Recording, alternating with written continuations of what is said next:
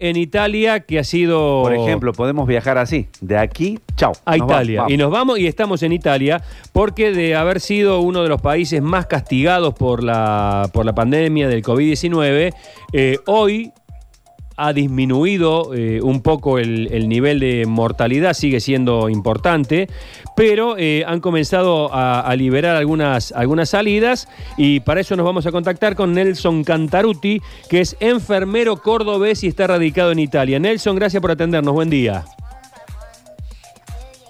Buen día, ¿cómo le va? Bueno, ¿cómo, ¿en qué sector de Italia, en qué región de Italia te encontrás? Yo estoy en el medio de todo el quilombo en Milán. Ah, bien. En Milán, en Milán, miércoles. Estás, eh, podés hablar con conocimiento de causa. claro, para como enfermero y trabajo en terapia intensiva. Nada más y nada menos. Bueno, ¿cómo No, fue, No podía pedir más. cómo, cómo fue, cómo fue esa experiencia? Porque la verdad que eh, saberla de primera mano es muy importante. ¿Cómo fue la experiencia del pico más alto de la pandemia cuando parecía que Italia eh, se, se desaparecía del planeta, más o menos? Bueno, ahora digamos que es una situación mucho más tranquila, ¿no? Pero la situación que pasamos antes fue complicada, complicada, dura, triste. Eh, en Italia no tuvimos la posibilidad que está teniendo hoy Argentina. En Italia empezó el primer caso positivo el 19, el 21 de, de febrero, el primer caso detectado positivo, y después el, en esos días todavía no se había cerrado nada, la gente seguía circulando y tuvimos un contagio impresionante que dicen, ahora los últimos estudios que se han hecho, que se supone, dicen que eh, en un partido que jugaba el Atalanta con, con el Valencia, Valencia por la Champions. en Champions, en- sí, ahí se dieron la mayor cantidad de contagios, o muchísimos contagios, que después, como el Atalanta de Bérgamo, toda esa gente, hubo 45 mil personas en el partido, todos juntos en la metro, en el subte, eh, en los bares.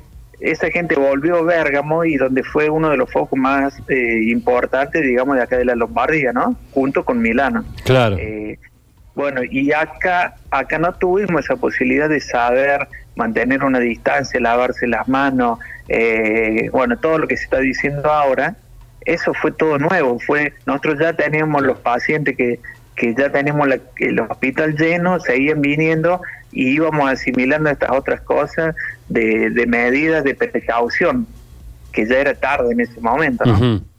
Y vos que sos argentino, digamos que tenés las antenas por ahí más, más dirigidas hacia el país o estás más atentos a cosas que se refieran eh, sobre la Argentina, eh, ¿qué, se comentó durante este tiempo? Digamos, ¿llegó la información de la forma en que afrontó el gobierno la- el coronavirus? Este, se, se, lo, ¿Se lo mencionaba, se lo comentaba, se lo comparaba?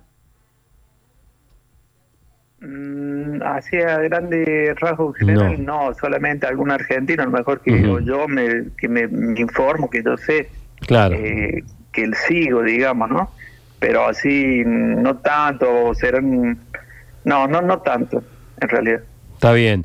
Eh, y... Habla sobre todo de Latinoamérica, Brasil, lo, lo, lo que está sucediendo como mayor cantidad de contagios, pero no, no específicamente hacia la Argentina. Está bien. Este, ¿Qué es lo que estaba prohibido hasta hace unos días y qué es lo que se ha empezado a liberar? Bueno, esta cuarentena, digamos que era todo el mundo casa.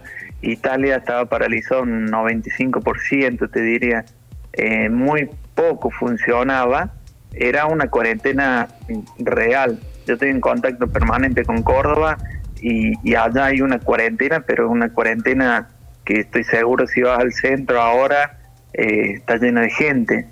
Entonces, ahí hay una diferencia con lo que ocurrió en Italia, ¿no? Que acá fue una cuarentena de una parálisis en 95%, que hoy, o el 4 de mayo, empezamos con una segunda fase, que en esta segunda fase se eh, está la posibilidad de volver al trabajo en la gran mayoría de los trabajos que ahí ya se dice que se movilizan 8 millones de personas volviendo al trabajo eh, con algunas restricciones tipo como usar el barbijo eh, obligatorio, eh, usar guantes en algunos lugares, eh, bueno, la actividad física es solamente personal o de una sola persona, no se puede hacer actividad física en grupo, por eso lo- los clubes por ahí estaban protestando un poco porque todavía no pueden volver a entrenar, eh, que eso sería hasta después del 17 de, de mayo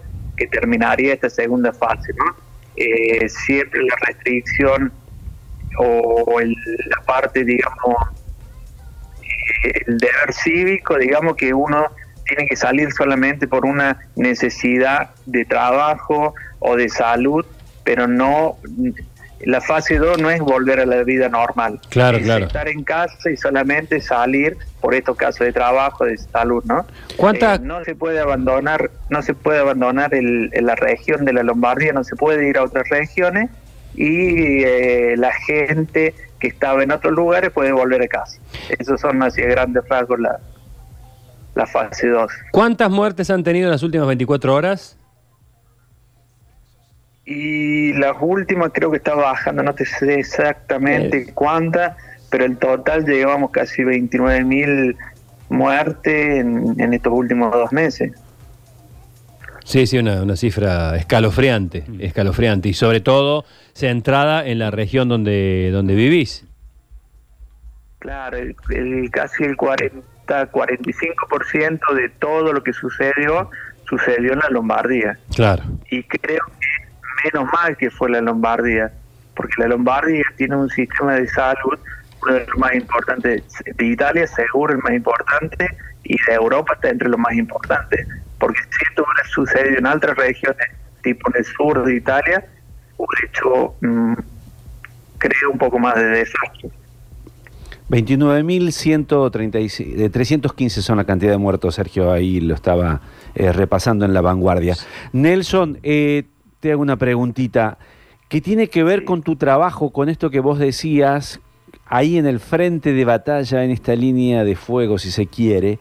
¿Cuál fue ese día más asiago, ese día que dijiste, bueno, esto nunca lo pensé, lo que estoy viviendo, no sé si tenía que ver con las condiciones de tu trabajo, porque la enfermedad avanzaba, porque las muertes estaban, porque vos estabas en un lugar este, muy difícil. ¿Hubo, existió ese día? Eh, sí, muchas situaciones tristes en el sentido que nosotros, yo, yo trabajo en una terapia intensiva, todo lo que es cirugía cardíaca. Eh, esta terapia intensiva, de cuando ya no se operó más, eh, empezamos a recibir solamente pacientes COVID-19. Eh, llenar la ca- las 10 camas demoramos 6 horas, 6 horas que nos trajeron pacientes de todos lados eh, y, y no y la tuvimos llena por dos casi por dos meses. Eh, ver todas esas situaciones de impotencia, a lo mejor porque no por, para este virus no hay un tratamiento, no hay una vacuna. Cada país desarrolla o sigue protocolo o, o fármaco, ¿no? Entonces, cuando, cuando fue todo rápido, fue en una semana, de lleno de pacientes, todos los pacientes mal, que no respondían a, a las terapias tradicionales, ahí fue el primer como impacto, como diciendo, ¿qué sucede acá, no?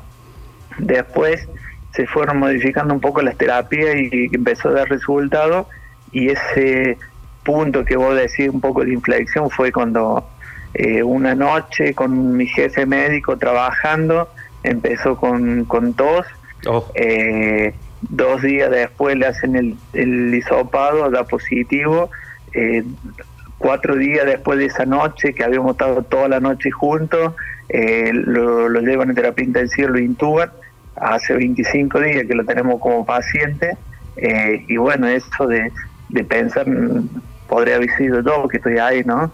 Eh, y bueno, Claro. ¿Y, está, ¿Y se está recuperando tu jefe? no, lamentablemente Mm. no, no creo que pueda salir de la terapia intensiva. ¿Es una persona mayor, Nelson, eh, en, en año? Este año es eh, se jubilaba. Oh, es una para colmo si uno ve el currículum que tiene eh, es impresionante no y él se podría haber ido tranquilamente pero se quedó para eh, combatir este virus para dar una mano para Oh, ayudar claro. porque eh, tendría podría haber sido tranquilamente ido a la casa y estar tranquilo en la casa Claro. pero él decidió eh, quedarse, combatir el virus, eh, y bueno, lamentablemente sucede esto. Hay otros compañeros, tengo como seis compañeros más que están que se contagiaron, bueno, pero no llegaron a, a estar graves. Nelson, gracias por este contacto y esperemos que todo, que todo mejore. ¿eh? Ojalá y déjame que te diga una cosa. eh, es duro allá en la parte económica, pero es mejor estar eh, aburrido en la casa y no internado, porque si no, esto, el virus allá en Córdoba ya está. Está, está Sí, sí, sí. controlado, pero el virus está. Está. Si salen toda la calle, va a ser un desastre. Te mando un fuerte abrazo. Saludos y saludos a todos los hinchas de Grano de Córdoba. Bien, ahí estamos. Un saludo para todos los piratas. Chao, querido Nelson Cantaruti.